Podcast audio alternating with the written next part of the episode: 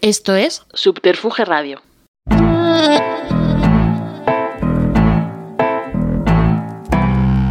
¿Y por qué no abríais, eh? Seguro que os estabais drogando tan a gusto ahí con las jeringuillas. Pasa, hija mía. No espíes por los rincones. No es cortés. Hola chicos, siento llegar tarde. Tenía que hacer popo. Sube, pardilla, nos vamos de compras. Ya sabes dónde está. Ve, afronta el problema, lucha, gana. Y llámame cuando vuelvas. Adoro tus visitas. Ánimo, chicas. ¡A por ellos!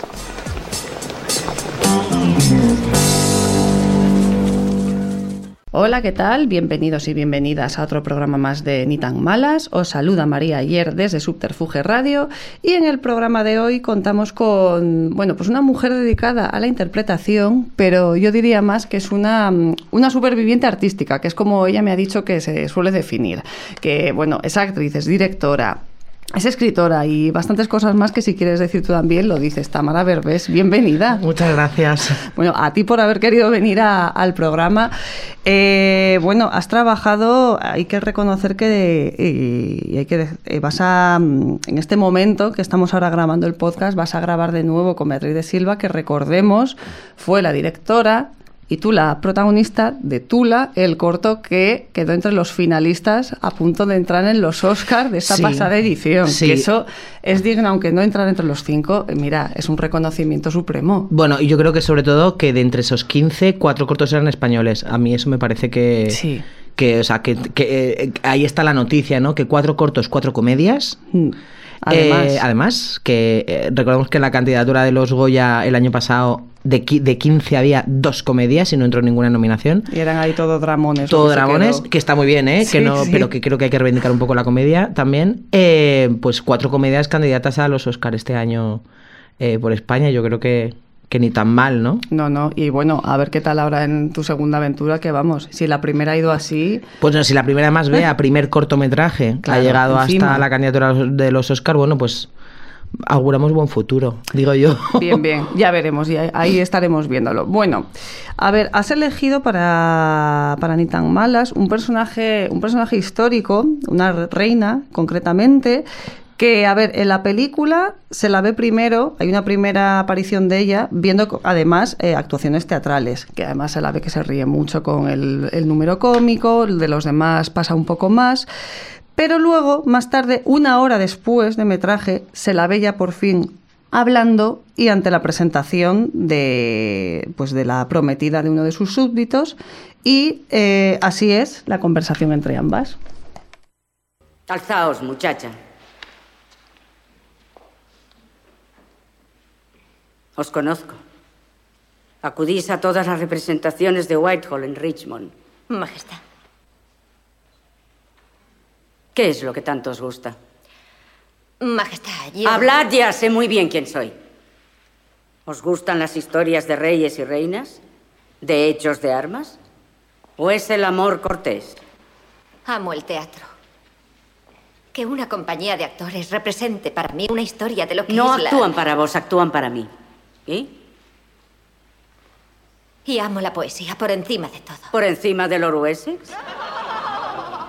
Milord, cuando no encontréis a vuestra esposa, buscadla en un teatro. Pero los autores no nos enseñan nada sobre el amor. Lo presentan hermoso o cómico, lo presentan lascivo. No pueden hacerlo verdadero. Sí que pueden.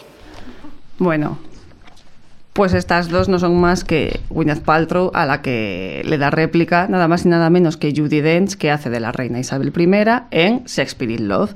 Y esa es la película de la que también hablamos. Eh, ¿A ti qué sensación te dejó? Bueno, ¿cuándo viste Shakespeare in Love? Pues yo la vi en el cine cuando se estrenó. Eh, no me acuerdo del año, eh, pues soy una persona que ha investigado un montón, como puedes comprobar.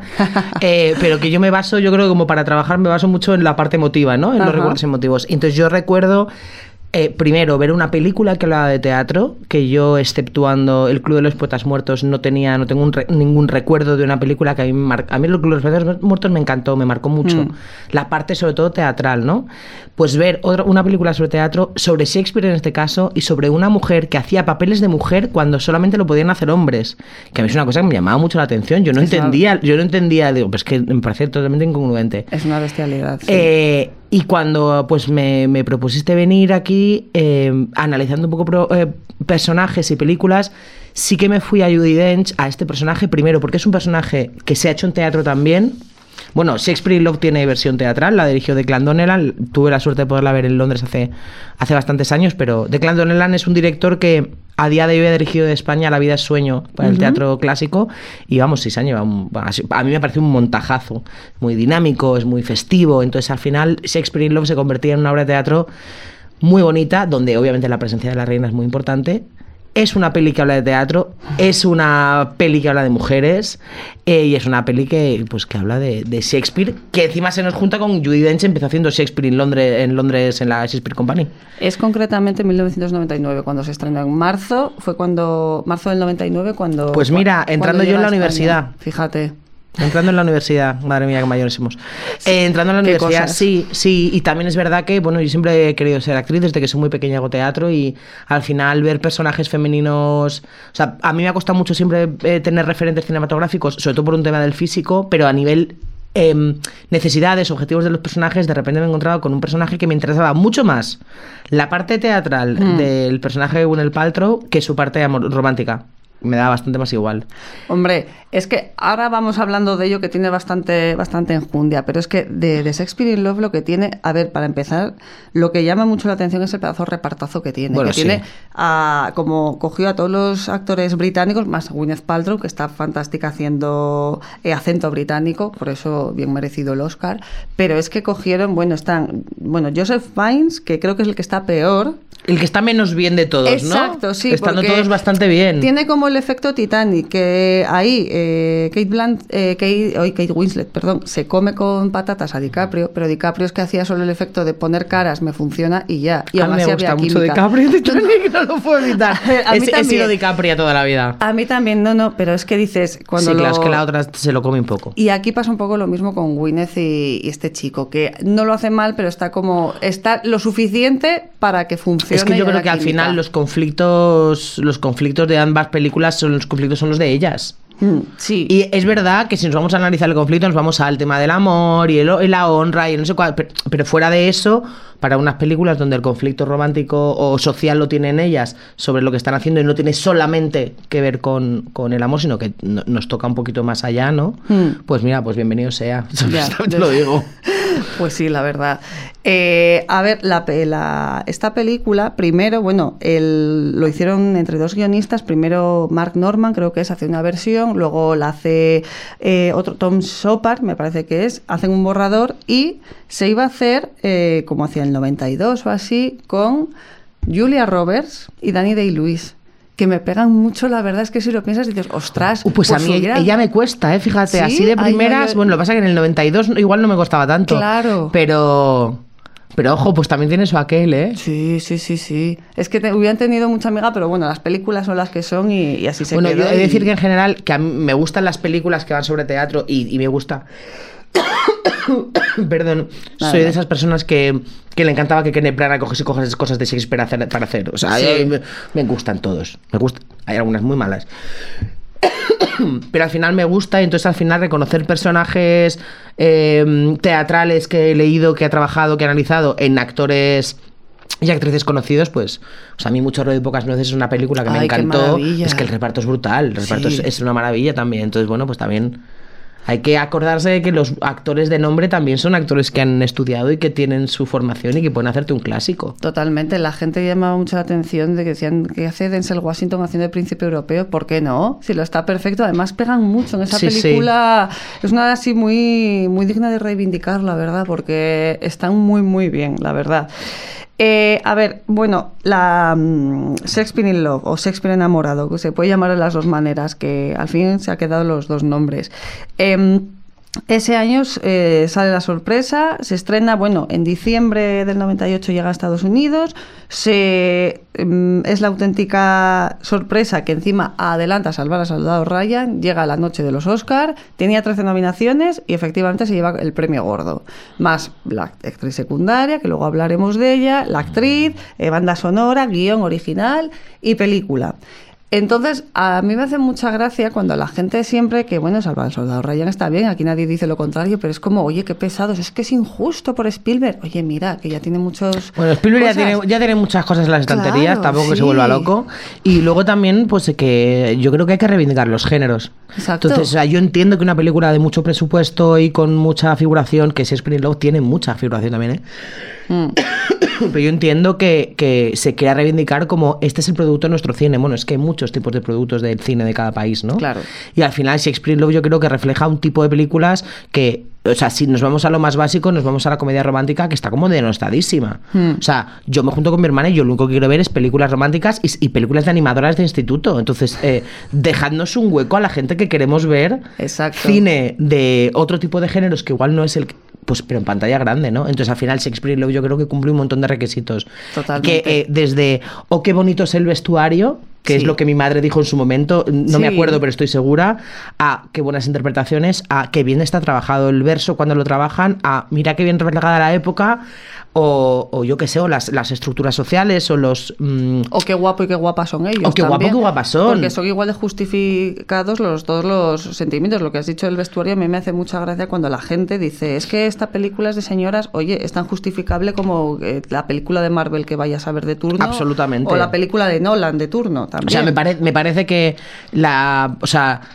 La, la dificultad que tiene hacer vestuario de época, por ejemplo, y, y la dificultad interpretativa que tiene estar trabajando, no en una función de tres horas, no, en un rodaje de un mes y medio, vestida y vestido con ese tipo de trajes que llevan muchísimas piezas, Claro. muchísimas. O sea, pues hay, que- o sea, hay que reivindicar también que esto puede ser un incentivo para la película, que sí que tiene sus premios y el- obviamente los Oscar de vestuario, de maquillaje y tal. Creo que debería incluirse, esto se habla muchas veces en los Goya, los Goyas y los Oscar a mejores directores de casting. Que ojo los trabajos de los directores de casting ¿eh? Mm. para las películas. Sí. Sobre todo en lo que tiene que ver con, con la aparición de actrices y actores noveles. Sí, porque también además y, eh, conseguir, además tener ojo para ver, este puede ir bien, este no, este puede tener química con este como colegas. Este como con el director como- o con la directora puede encajar bien. Sí, yo creo que los directores de casting se merecen también su hueco. Mm, Desde luego.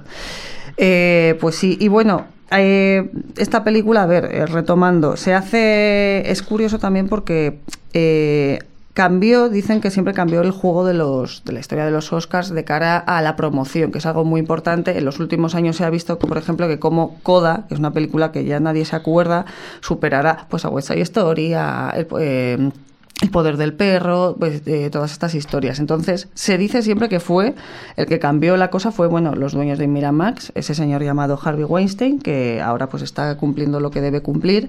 Pero el caso es que se, eh, se movió el tema de la promoción. Se mandaron que por fin se podía hacer, bueno, era 99 VHS a las casas de los, de los académicos, eh, mover entrevistas, todo. O sea, el, el- el juego de Hollywood, bueno, de los Oscars en esta cuestión, lo cambiaron ellos. Yo he flipado ¿eh? con cómo funciona la parte promocional con Tula. O sea, he flipado. Sí. He flipado porque es que tanto en los Goya como en los Oscar, porque para mí era un mundo desconocido y era como, hay que hacer todo esto. No, no. Es increíble. Y más. Y o sea, más mucho. más. O sea, el tema promocional es una locura. Sí, igual que bueno, la última ha sido toda la vez en todas partes que la gente decía que podía ganar, que tenía que ser más justificable que ganara Top Gun Maverick. A ver, son dos películas muy diferentes, pero a ver, la promoción por supuesto no quita mérito a la película, que es una cosa que me hace mucha gracia, que es lo que justifican a Shakespeare in Love, como es una comedia, es amor y tal, no tiene derecho a ganar eh, un premio que sí que se puede merecer una película de guerra, como Salvar a Soldado Ryan. Es que es lo mismo que hablábamos antes de la comedia. O Claro. sea, es que hay comedias buenísimas y súper bien estructuradas y, y con una narrativa impecable, una interpretación impecable y, y- no, es que, es que es comedia. Joder, pues es muy difícil hacer comedia también. O sea, Hombre. entonces quiero decir, es, creo que ya es difícil hacer cine en sí. Entonces, bueno, pues puedes no estar de acuerdo con los gustos. A mí se me tirará la gente encima. eh, eh, yo, yo no soy de superhéroes. O sea, el otro día... Esto, No, no, o sea, aquí, oye, para O sea, gustos, el otro día escribí que- un mensaje a un amigo mío en plan, voy a ver por primera vez los Vengadores que la están echando en la sexta. Le mandé una foto y me dijo, no, Tamara, esa no es los Vengadores de los Vengadores, esa es los Vengadores de Uma Thurman, que es una película. Y dije, ah, muy bien. Y Ralph un, Fiennes, un ¿no? sa- un saludo, Pablo Iván, sí, porque se estuvo riendo todo lo más grande toda la tarde. Sí, sí, sí, sí. Hombre, hubo mucha, hubo muchas WhatsApp con esa película cuando precisamente volvió pues una de las eh, muchísimas películas de los Vengadores, la gente hacía eso. ¿Dónde está Uma Thurman y, y Ralph Fiennes? Pues esta persona soy yo. Entonces, Yo un poquito estoy ahí en ese grupo, pero sí que es verdad que me está atrapando cada vez más el- ese cine. me estoy iniciando, porque tengo un sobrino que no me permite que no sea así. Claro. Entonces, claro, Es que- yo tengo que saber quién es Iron Man y tengo que saberlo todo, porque tú eres la tía que lo sabe. Entonces, no, estoy en, la, en el aleccionamiento. Estás eh, a punto de ya hacerte del Team DC o Team Marvel y esas Todavía- cosas. mira, todavía no sé quién es de cada grupo, entonces voy No, a estar vale. Estoy, tengo un par de esquemas, ahí voy. Muy bien. Pero se- que- antes hablábamos de que rápido se nos puede ir, se nos puede ir rapidísimo. Por, vamos, Shakespeare. Shakespeare, sí, sí.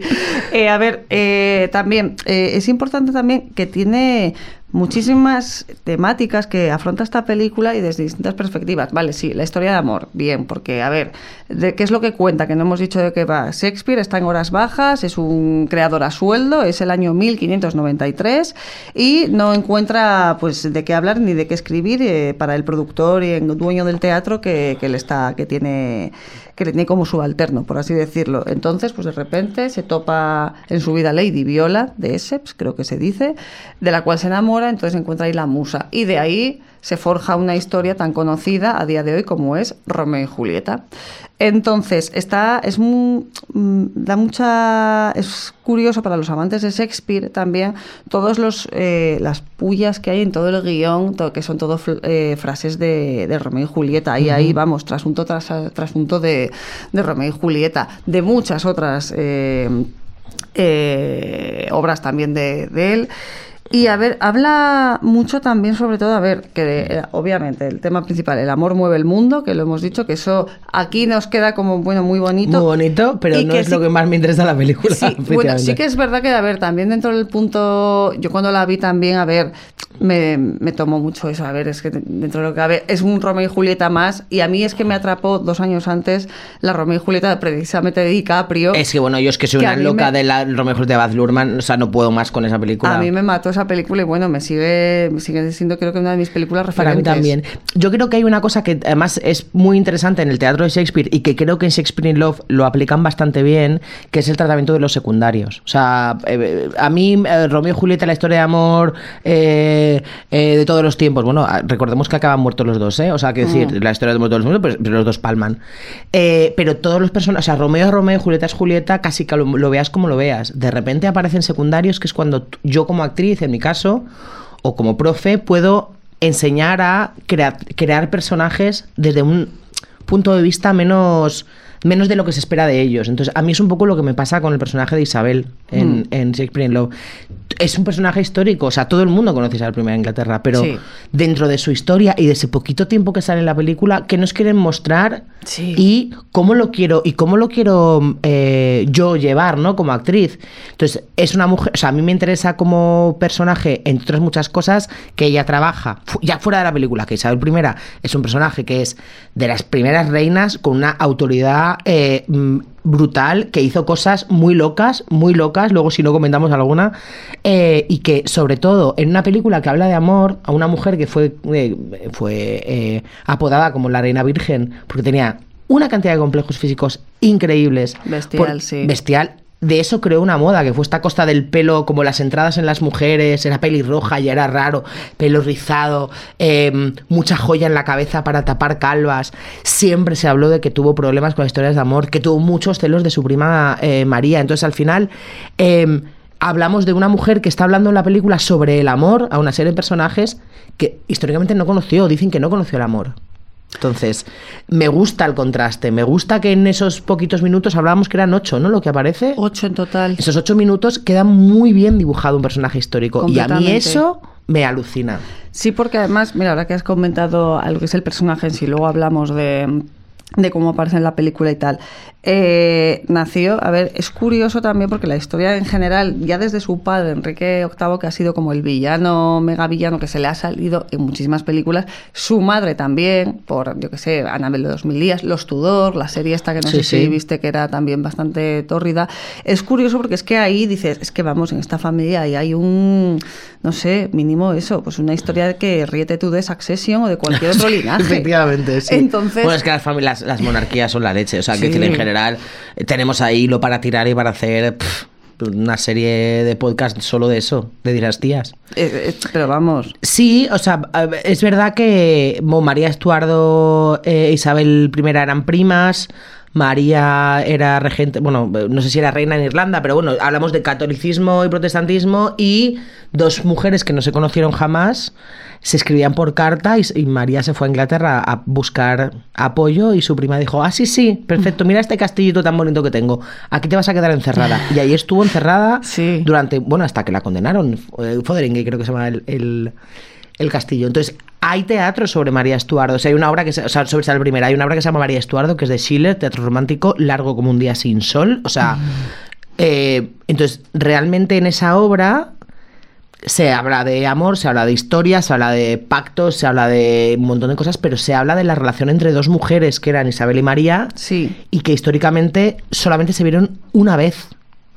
O sea, o históricamente me parece que era que porque María estaba condenada a muerte o expediente de juicio, ¿no? Entonces, si la reina o el rey visitaba a un condenado, le liberaba de esa Mm. pena. Entonces, Isabel, cuando es que tú, es que María es guapísima y todo el mundo, la obra va sobre todo de un romance con uno de los miembros de la corte. Ajá. Isabel estaba enamorada, María decían que le visitaba mucho él, entonces hay una, una esta de celos, entonces Isabel decide ir. Ay, ¿qué hago aquí? Y aparecer en el castillo de María. Entonces se ven una vez en la vida, que es una señora que va a un sitio donde sabe que está su prima encerrada, en camisón y condenada a muerte, y va vestida de amazona, va a caballo, va con ejército de, uy, no sé muy bien qué hago aquí. Entonces, que para mí, que yo trabajé esa obra cuando estaba en la escuela, para mí, que una persona tenga tan elaborado un plan para conseguir una cosa tan simple como voy a ver si es tan guapa como me dicen, ya me parece que es un personaje que, que tiene algo detrás que tiene que ver con la inseguridad, con la autoestima y con el estar rodeada probablemente por una corte de. O sea, por una serie de personas en la corte que, que intentaban tomar las decisiones por ella. Entonces, me gusta mucho cómo en, en Shakespeare lo está representado él. Yo vengo aquí, este es mi sitio. Yo ya, el corte que hemos oído que dice, "Sí, no me digas más majestad que yo ya sé quién soy, ¿no? Sí. Hay un teatro y su- la, mm, disecciona muy bien en dos minutos a, a un personaje. Yo creo que una de las opciones que, que es que no, no deja hablar a otros personajes y creo que ahí se demuestra un poco el carácter del personaje. De he tenido que hacerme a mí misma en un sitio rodeado de, sobre todo de hombres, y con una madre que yo no sé por qué me da. Sin ser yo nada de esto, yo no sé por qué me da que su madre muy cariñosa, muy cariñosa tampoco debería ser. O sea, es una mujer que está criada para reinar. En, un, mun- en un mundo donde había muy pocas reinas europeas. Pero Isabel I, pero es que a ver, también, y a saber a quién, las amas o las criadas que la cuidaron, que la madre de. O sea, murió cuando ella tenía tres años, decapitada. Entonces, pues claro, ahí falta Ah, un bueno, poquito. es. Falta un poquito de amor. O sea, yo, yo creo que en general eh, todos estos cargos, o sea, ahora es que claro, tampoco me voy a meter yo en estos jardines, pero, o sea, eh, hablamos de épocas que vemos todas como muy peliculeras porque había guerra y había enfrentamientos y había no sé cuántos. Hay que, hay que vi- vivir ahí y ser una señora que se levanta todas las mañanas y, y dice, bueno, pues a ver a quién atacamos hoy. Eso, ¿Sabes? Exacto. A mí me parece muy loco, me parece como muy, de- muy peliculero. Entonces creo que se demuestra muy bien en la peli con eso, con tan poquito tiempo. Este es el personaje, este personaje era así. No voy a dar ni espacio a que tú puedas entrar en mi hueco. Eso haz- es muy curioso cómo lo muestra, que además es del mismo año, porque debe ser, no sé, los cada año hay como modas y este año, ese año de los Oscar era como eh, género histórico. Y Uhum. También se presentaba eh, a varias candidaturas, sobre todo Mejor Actriz, Elizabeth, con Kate Blanchett, su primera nominación, y sale el cambio de, bueno, mm, Isabel joven o Isabel jovencita a la última escena de esa película, que es la, la demostración de una reina maquillada, el pelo completamente ya como la conocemos, la peluca, eh, el- también que es muy reconocido que, que era súper coqueta y muy asidua a las pues a, a dejarse ver a las grandes apariciones públicas y así y, y siempre se, se- lo que has dicho tú también muy pendiente de su imagen que lo instaurara como moda el estar calva y sobre todo también que se dice que murió de eso también del, del maquillaje blanco Sí, bueno, es verdad Que se que, dice mucho, que bueno, pero- creo que creo que como personaje había una obsesión importante por la imagen y por la estética. O sea, también, eh, o sea, me gustaría recordar que si extrapolamos ese caso a un caso actual, hablamos de una tía, tú imagínate una directora de una gran empresa que de repente ve que se está quedando calva o que tiene manchas en la piel, o estamos acostumbradas a que no se muestre la debilidad. Entonces una monarca no, podría, no podía dejar que se viesen esas manos tan huesudas que tenía, eh, eh, ese- esas entradas en la cabeza. Entonces decidió que probablemente tendría unos asesores que ríete tú de los asesores de imagen de hoy, que dirían, "Ah, vamos a crear una moda mundial, vamos a ponerte aquí entre las dos calvitas, en dos entraditas de la frente, una esmeralda y unas perlitas, Fíjate, y luego, sí, sí. y luego todas vamos con los pe- las pegatinitas de brillos por la cara en los eventos, ¿no? Pues eso, entonces hizo de su debilidad una moda. ¿Cuánto fue ella, eh, o, o cuánto realmente se pudo escudar en eso y que le diese seguridad, o cuánto fue una, una máscara absoluta? Pues ahí es. A, a mí es una de las cosas que me interesa del personaje, ¿no? Hmm. El, Sí, porque sí. nunca tuvo parejas, nunca tuvo descendencia. Abdicó, creo que era sobre. O sea, cuando renunció, creo que fue sobre su primo. O, el, el caso es que no. Hmm. O sea, y que luego se metió en, en movidas muy gordas por defender eh, A su país. a su país y seguir siendo ella la reina de una bueno la jefa del estado de, de- in- inglés y, y defender un tema religioso que al final joder, el pueblo estaba absolutamente dividido en dos y hubo muchas revueltas con el tema de Irlanda pero bueno pues yo qué sé esta señora dijo hasta aquí Sí, a ver, con ella eh, acaba los Tudors, lleva a Inglaterra como a lo más grande y así, a la edad de oro, que siempre se ha dicho que es de, de esa, de esa época de, de Inglaterra, que bueno, se... La época se isabelina, Tira, exacto, tira, vamos, eh, derrumba completamente a la supuesta armada imbécil- invencible española y así, y les manda a casita. Y bueno, es desde luego un, un personaje sí que lleva y eleva a, a su país a lo más grande. También es sobre todo una época dorada muy en la época, en el momento, quiero decir, eh, cultural también, porque están ahí muchísimos autores, como ellos, por ejemplo, Shakespeare también, que se ve mucho en la película y lo refleja. Y eh, a ver, es curioso también que la temática, más allá del amor, más allá de, bueno, es que ella lo dictamina muy bien, Isabel I, que luego lo comentamos, es sobre todo el tema eh, de qué va la película, que habla mucho de, al fin y al cabo, y eso me hace gracia también que lo traigas tú precisamente, porque es con quien quiero hablar, de lo difícil que es poner un proyecto en marcha.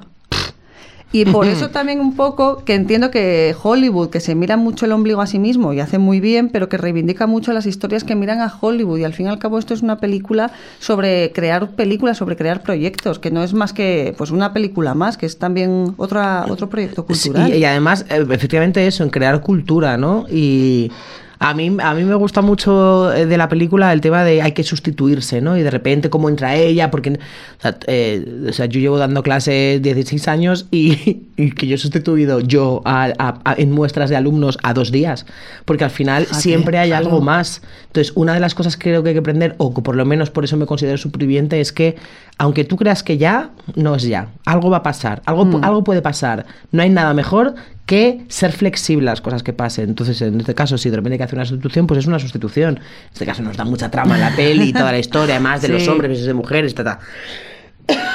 Pero sí, bueno, levantar un proyecto es complicado y es mucho más complicado si no tienes gente en la que apoyarte fuerte. Y se habla mucho también, a ver, de la que lo personifica muy bien el personaje de Ben Affleck, de los pocos estadounidenses que están en la película, de los egos de los que van de estrella, que además, bueno, esta, esta obra, ¿cómo se llama? La que estás escribiendo, Will, que le dice, dice, esta se llama Mercucho, vale, bien, pues la hago. Y es como, porque es tu personaje, es como, vale, pues le tengo contento y, Y ya que está. siga.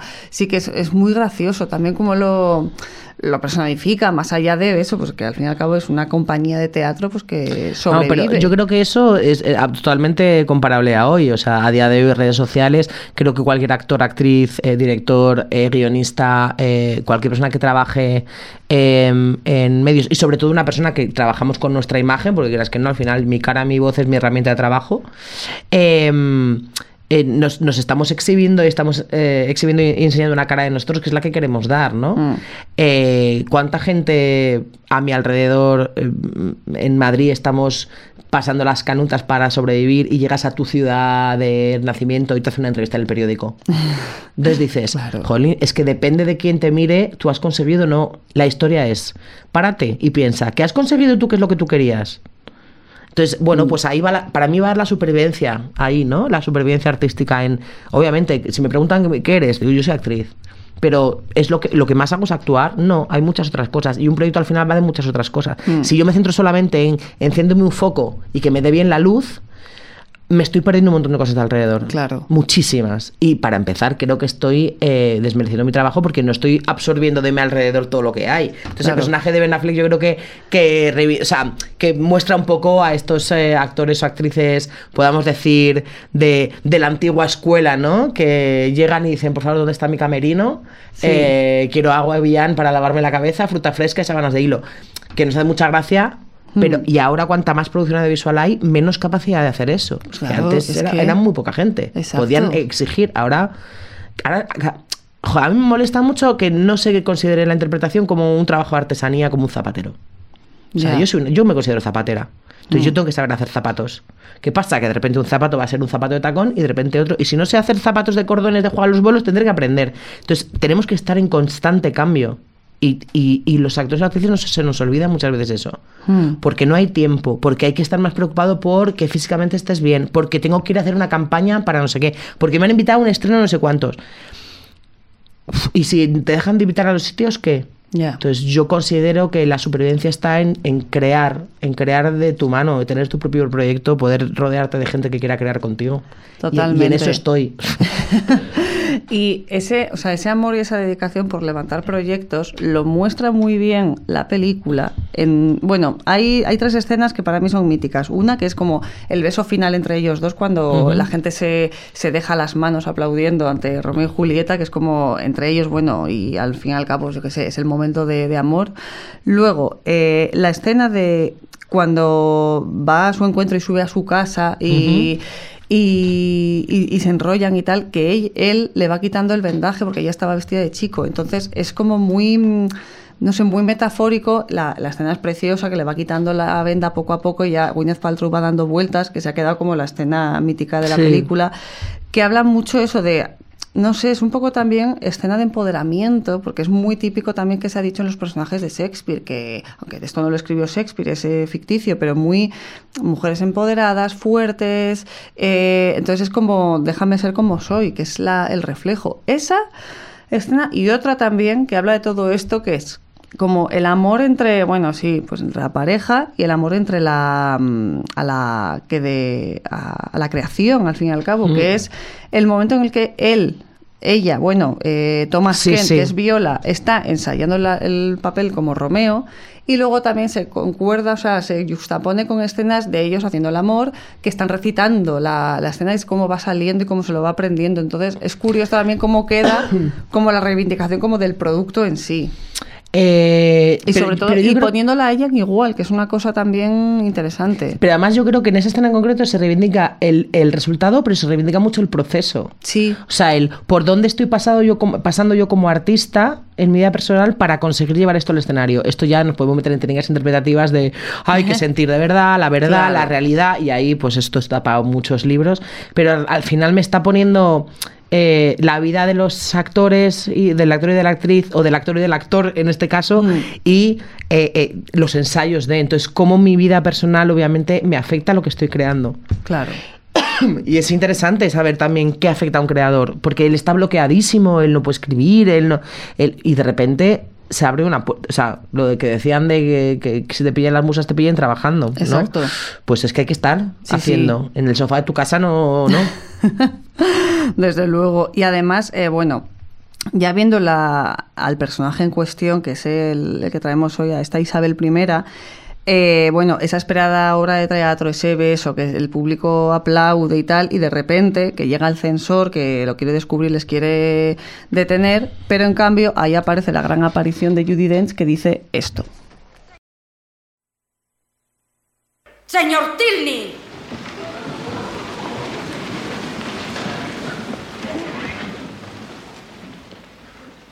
Cuidad de mi nombre, vais a desgastarlo.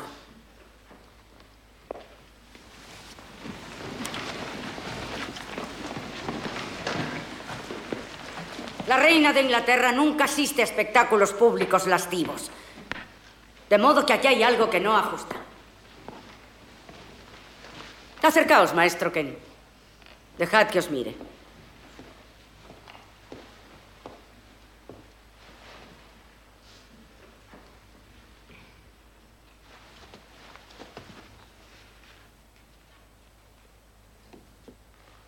Sí, la ilusión es notable. Y vuestro error, señor Tilney, es comprensible. Pero algo sé de las mujeres que ejercen una profesión de hombre. Vive el cielo que algo sé sobre eso. Podéis retiraros, maestro Ken.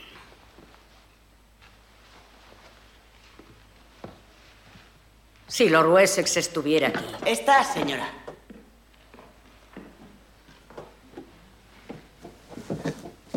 Majestad. Había una apuesta, si mal no recuerdo, acerca de si una obra teatral podía presentar la verdadera naturaleza del amor. Creo que hoy la habéis perdido.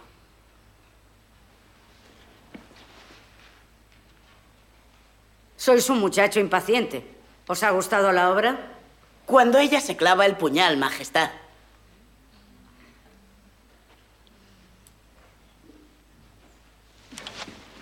Maestro Shakespeare. Cuando vayáis a Greenwich, id sin disfraz. Y hablaremos algo más.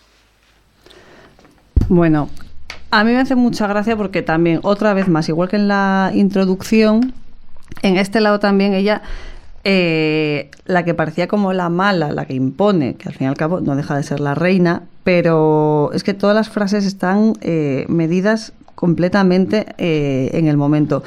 ¿Cómo la protege al final al personaje y la deja eh, la, la, perdona en el sentido de, bueno, yo algo sé de las mujeres que llevan eh, personajes? O sea, es que esa frase es brutal. Claro.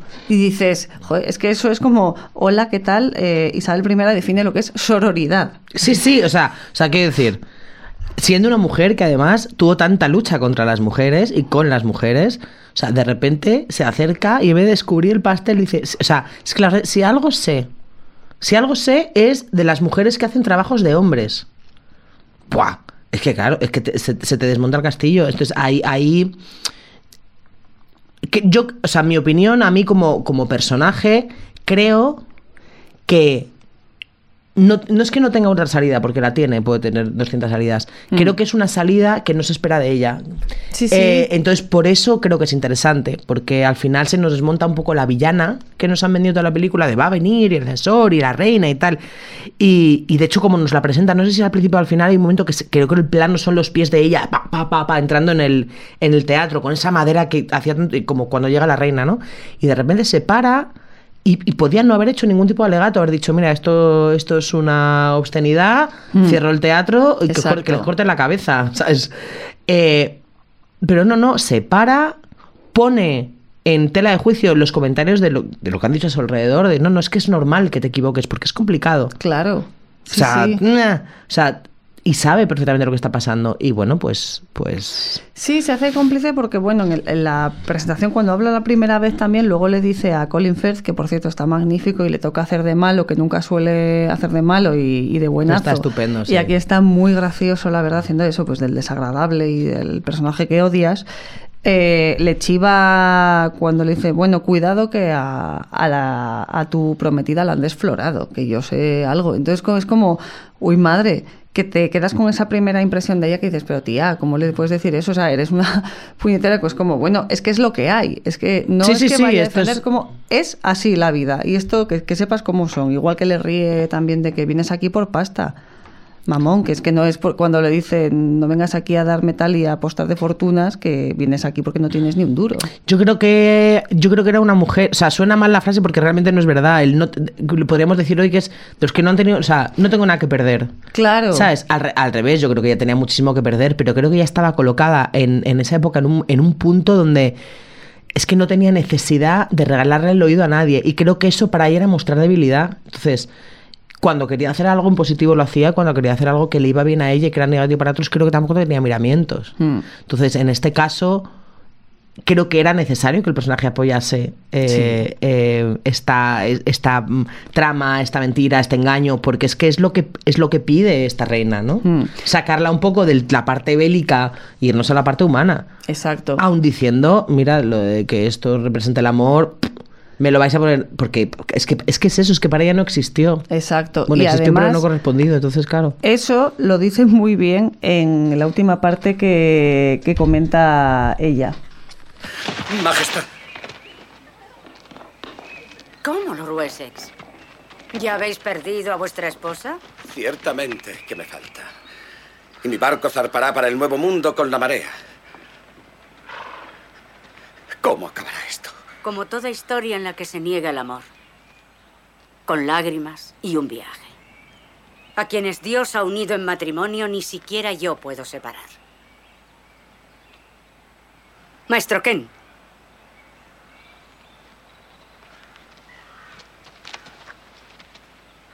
Lord Wessex, como ya predije, ha perdido a su esposa en el teatro. Id a despediros y enviadla aquí. Llegó el momento de saldar las cuentas. Vale, y luego aquí hay que recordar que se va, que la gente con un montón de lacayos y así que le ponen las, las eh, sus capas y así para pasar y, y deja, deja, les deja como sois unos incompetentes, lo habéis hecho tarde, lo hace muy gracioso. Pero bueno, lo importante que dice aquí, que al fin y al cabo el deber manda y es desolador. Porque es que además ahí la cara de, de Gwyneth Paltrow, de, Sí, la Viola, se está resquebrajando completamente. Es como, bueno, que me tengo que ir. He conocido el amor de mi vida, pero me tengo que ir con este señor a... Que no me interesa nada, Efectivamente, absolutamente. sí, sí. Pero ella dice, bueno, es que esto es lo que hay, esto hay que cumplir al fin y al cabo con la, con la ley, bueno, en este caso con la religión. Sí, yo creo que al final el personaje de, de Isabel lo que hace es intentar mantener la calma en un primer momento en el teatro y, y- y saber que está dando, yo qué sé, es un poco como los cinco minutos más del despertador, ¿no? De, Sí. Vale, cinco minutos más. O venga, sí, te invito a un helado, a tu Mm. hijo, ¿no? Te invito a un helado. Pero nos vamos después a casa. Claro. Entonces sabes que va a terminar. Yo creo que, que el personaje Viola, después de esa primera aproximación, tiene la esperanza de que va a conseguir librarse, pero al final realmente ella es una, o sea, Isabel es la reina y el deber manda, y el deber manda que las cosas sean así. Exacto. Pero creo que lo hace con, o sea, está, está preparado, o sea, está creado el personaje en ese momento con empatía, con un yo sé lo que tú estás sintiendo, con el probablemente yo he estado ahí o yo no he podido hacer lo que yo quería. Claro. Entonces, ahí yo creo que entre ellas volvemos a lo que hablamos antes de la sororidad, ¿no? Aunque entre ellas hay un una especie de vínculo que solo ellas van a conocer, pero que no ni aun la reina puede, o sea, dice lo que ha unido Dios no lo puedo separar ni yo, entonces Exacto. pero el hecho de vete a despedirte y que vuelva ella, que es un poco como la puerta al lluvia de estrellas, ¿no?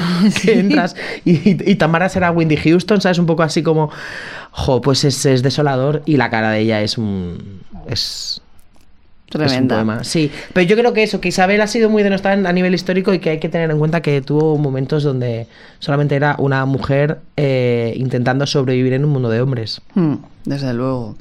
Eh, y a ver, sobre todo, quien la hace grande es que tenemos que dedicar ahora esta última parte del programa es gracias a Judy Dench, que Es que está esta señora es... maravillosa, que dices, bueno, sí, todos los bártulos que tienes encima, todo el maquillaje, pero aún así es que eh, está, es increíble lo que hace y ocho minutos. Sí, yo creo que además hay un poco ahí como de justicia divina, ¿no? Esta mujer empezó en la Shakespeare Company en Londres, ha hecho...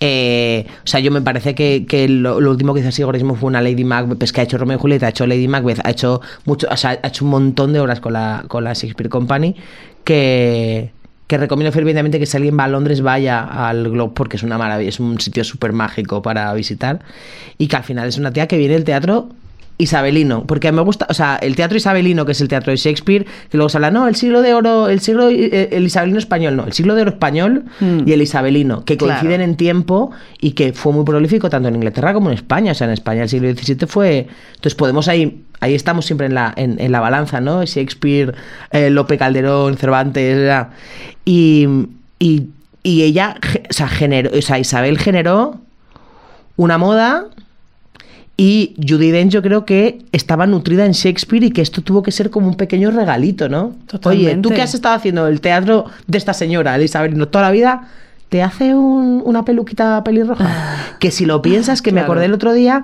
tiene mucho que ver con cómo está pintado o dibujado el personaje de la reina de corazones en el Alicia de... Sí. O sea, esa- esas entradas en el pelo, ese corazón y tal, tiene una cosa muy similar. Yo no, no sé, esto es eh, opinión personal. Mm. Pero al final, este tipo de mujeres como muy recias, muy altas, muy grandes, muy que ya no era muy grande, pero como con algo muy característico.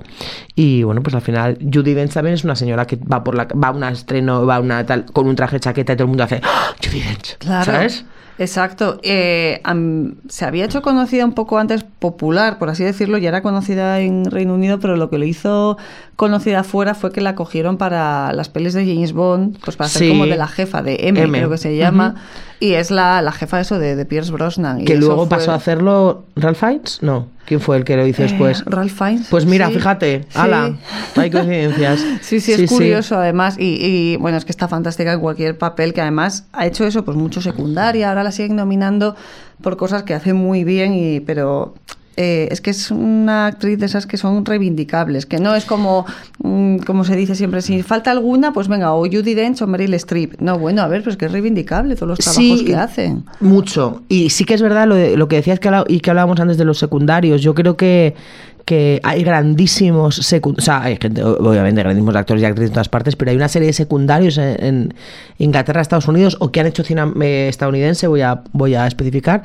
que son los eternos secundarios, pero que es que tienen secundarios absolutamente memorables. Entonces de repente le dan un protagónico y la gente hace, ¡Hala! Si también puede hablar mucho, ¿sabes? Si también puede construir desde otro sitio. Claro. Eh, entonces, bueno, pues, pues hay gente que está muy cómoda ahí y que Ah. les gusta ese tipo de, de personajes.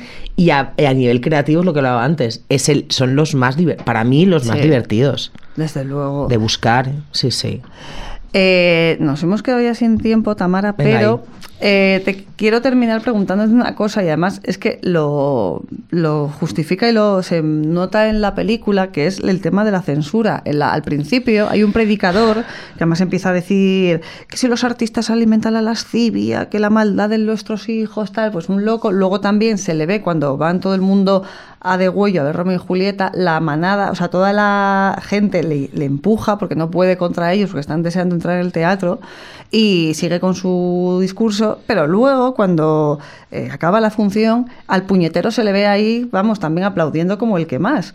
Y es curioso porque además en estos tiempos, y en este momento en el que estamos, que se graba el podcast, está como el tema de que se censuran obras y así, pues quiero saber tu opinión. Pues mi opinión es que la cultura no debería ser ce- censurable, pero bueno, aquí también me puede venir el contraargumento de es que los toros son cultura. Entonces Ay, hay, no. hay muchas, hay- es un debate súper grande. Pienso que cuando la las programaciones, eh, los contratos eh, están cerrados y cambian porque cambia un partido político en el gobierno, es porque hay que, hay que mirárselo muy bien. Otra cosa es que por circunstancias los vuelos se cancelen. tal. Pero vamos, yo creo que empezó el- toda la, la movida de la censura teatral empezó con Paco Becerra, con El muero porque no muero, una obra Sí. que ha ganado premios en, en- a nivel europeo y que, y que se mm, quitó eh, o salió automáticamente de la programación del canal y después pues hemos ido viendo que después de las elecciones municipales pues han habido muchos ayuntamientos donde ha habido cambios de gobierno en favor de la derecha que han cancelado obras de Virginia Woolf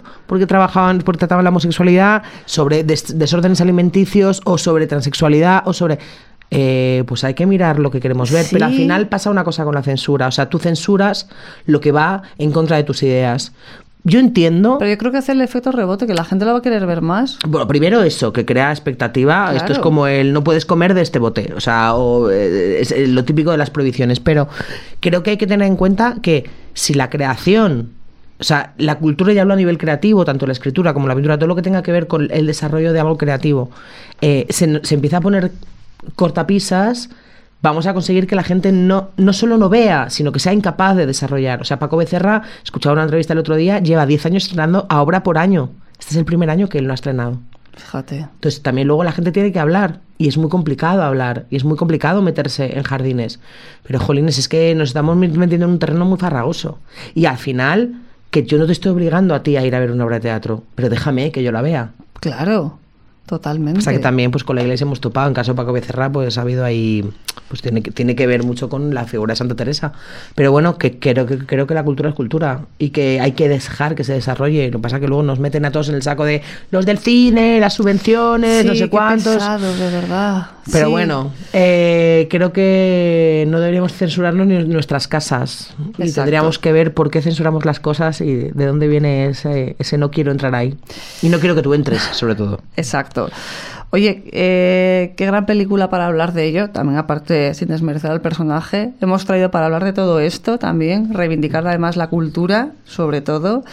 Y, y bueno, pues que sigamos al menos por luchar contra por esta senda que por- se ha abierto, pero que lo mismo tiene, tiene camino corto y se acaba.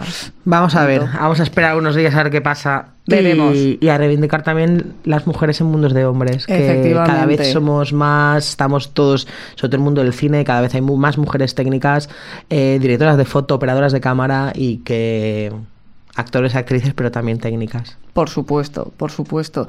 Pues Tamara, gracias por Gracias. haberte pasado Gracias por, por, aquí. invitarme. Y a vosotros, eh, pues muchas gracias por haberme acompañado y nos vemos en próximos capítulos. Esto es Subterfuge Radio.